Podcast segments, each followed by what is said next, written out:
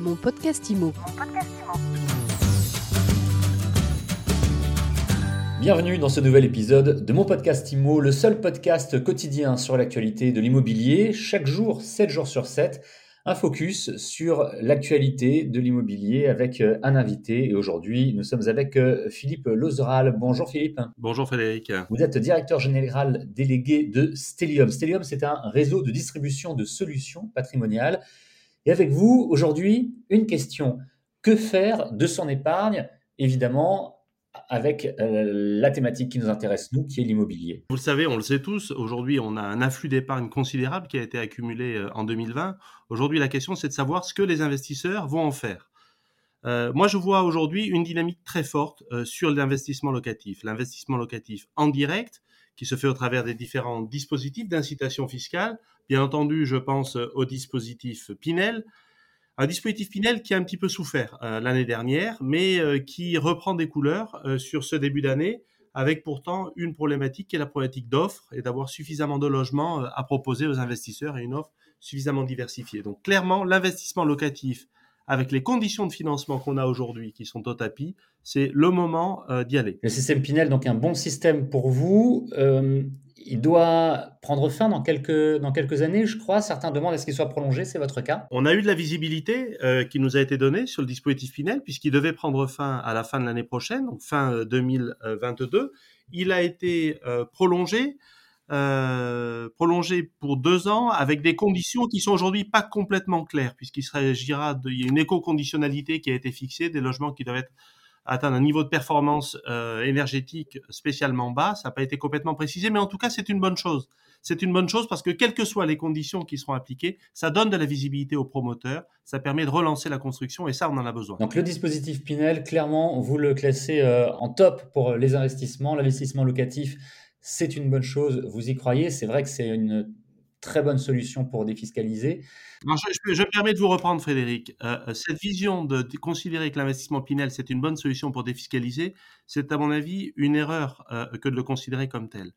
Déjà, le terme de défiscaliser est un terme qui est un petit peu impropre. Il s'agit plutôt d'utiliser l'argent de ses impôts et d'investir l'argent de ses impôts. C'est complètement différent. Premier élément. Deuxième élément, investir dans l'immobilier direct, dans l'investissement locatif, c'est euh, se préparer euh, la retraite, c'est constituer des revenus futurs pour la retraite. C'est dans cette optique-là qu'il faut aujourd'hui faire de l'investissement locatif. Donc c'est pas dans une logique d'économie d'impôt. L'économie d'impôt n'est jamais qu'un levier pour euh, se générer des revenus futurs et préparer sa retraite. Effectivement, je vois la nuance que, vous employez.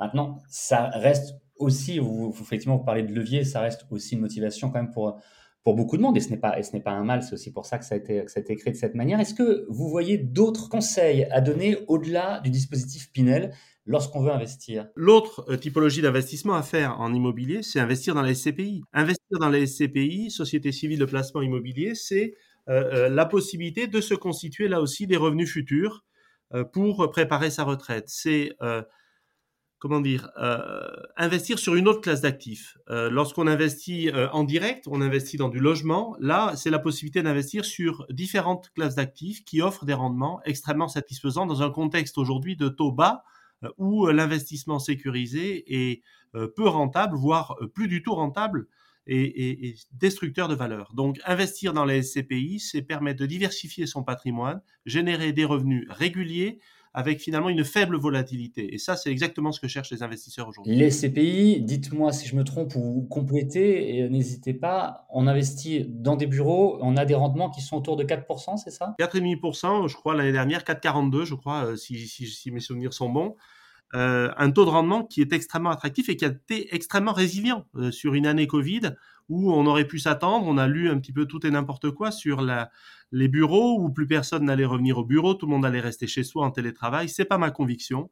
Euh, ma conviction, c'est qu'aujourd'hui les personnes ont besoin de revenir au bureau. Alors peut-être qu'effectivement on gardera des euh, une certaine modularité, la possibilité de rester en télétravail un jour euh, ou deux par semaine, mais pour autant besoin d'aller au bureau, de retrouver euh, le cadre de l'entreprise. Donc les SCPI qui investissent dans les bureaux, mais pas que, qui investissent aussi dans tous les établissements médicaux. Et là, on sait, Dieu sait qu'on en a besoin, qui investissent aussi dans l'hôtellerie, l'hôtellerie aujourd'hui qui a été, largement souffert en 2021 pour autant, la France reste une destination touristique d'affaires et touristique tout court essentielle euh, donc euh, là aussi, c'est quelque chose qui probablement est, est, voué à un bon retour, un bon rebond euh, dans les années qui viennent. Et bien sûr, la logistique, mais ça, on n'en parle plus. Tout le monde sait à, quel point la France devient une plateforme logistique importante. Donc, c'est une raison d'investir là-dessus. Le dispositif Pinel, les SCPI sont deux solutions d'investissement immobilier que, que, vous recommandez fortement, Philippe Lozeral un troisième peut-être, ou vraiment ce sont ces deux-là que vous conseillez? Un, un, troisième, mais aujourd'hui, tout le monde doit avoir un contrat d'assurance vie.